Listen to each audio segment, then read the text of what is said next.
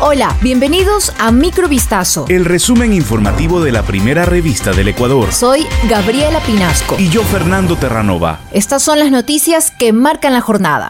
Con base en elementos presentados por Fiscalía, la jueza Yesenia del Rocío llamó a juicio a María A., médica calificadora del Ministerio de Salud Pública, por su presunta participación en el delito de falsificación y documento público, y a Paul Alfonso M., a quien la funcionaria le asignó un carnet de discapacidad sin que él tenga esa condición, por presunto delito de falsificación de documento público y uso doloso del documento. Paul Alfonso, funcionario de la Dirección de Registro Civil, habría obtenido el documento de forma fraudulenta en Mapasingue, al norte de Guayaquil, y lo habría usado en su lugar de trabajo, así como para obtener beneficio en la reducción del pago de servicios básicos en su domicilio y en la importación de un vehículo. La fiscal Ana Hidalgo presentó como elemento de convicción ante la jueza la denuncia presentada por parte del Ministerio de Salud certificaciones remitidas por esa cartera de Estado, en las que se evidenció que no existe constancia documental que respalde la calificación que fue subida al sistema. Además de llamarlos a juicio, la jueza ratificó las medidas cautelares de carácter personal y real que pesan en su contra,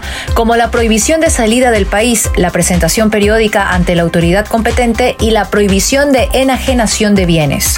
Legisladores opositores al gobierno presentaron formalmente en la Asamblea Nacional un pedido para someter a un juicio político al ministro del Interior Patricio Carrillo por la actuación de la policía durante las protestas de junio. La solicitud reunió 57 firmas de los asambleístas de la bancada Unión por la Esperanza, UNES, afín al expresidente Rafael Correa, y del movimiento indigenista y plurinacional Pachacutic, brazo político de la Confederación de Nacionalidades Indígenas del Ecuador, CONAIE, principal convocante de las marchas. El pedido plantea un presunto incumplimiento de funciones por parte de Carrillo en garantizar la seguridad ciudadana y los derechos humanos durante las movilizaciones, cuyo saldo fue de seis fallecidos, entre ellos cinco manifestantes. Ante la Comisión de Justicia, Carrillo argumentó el pasado miércoles que en la jornada de manifestaciones la policía no reprimió, sino que repelió.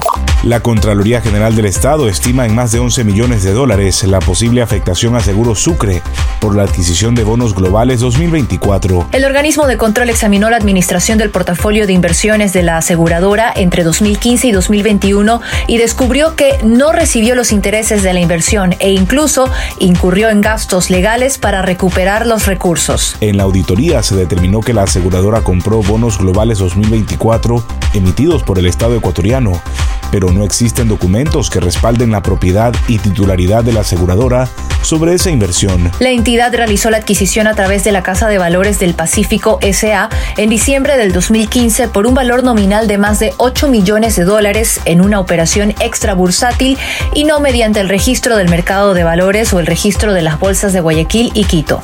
La joven ecuatoriana Shirley Misin Chiaro fue seleccionada entre los 50 finalistas para el Global Student Prize 2022 que reconoce al mejor estudiante del mundo. La segunda edición de este concurso ofrece 100 mil dólares al estudiante que posea un gran impacto en el aprendizaje, en la sociedad y en la vida de sus compañeros. Misinchi es estudiante de Pedagogía Científica en la Universidad Central del Ecuador la joven fue escogida como finalista de un total de 7.000 aspirantes de 150 países diferentes. Ella presentó un proyecto denominado Cápsula Educativa, a través del cual estudiantes de escasos recursos pueden ser educados por voluntarios especializados en caso de no alcanzar un cupo en alguna institución educativa.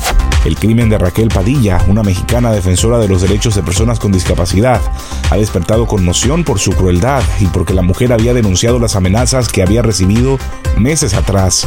Ella murió luego de que desconocidos le prendieran fuego en el estado de Jalisco, en México. Según el fiscal de Jalisco, Luis Joaquín Méndez, la mujer de 35 años falleció el martes por la gravedad de las lesiones que le provocaron tres hombres y una mujer al rociarle alcohol y prenderle fuego en un jardín público. Madre de un niño autista, Padilla formaba parte de Yo Cuido México, una organización de familias con experiencia en el cuidado de personas con discapacidad. En sus redes sociales, la víctima había denunciado algunos comportamientos de su vecino, Sergio Ismael, como escuchar música a alto volumen que afectaban la salud de su hijo.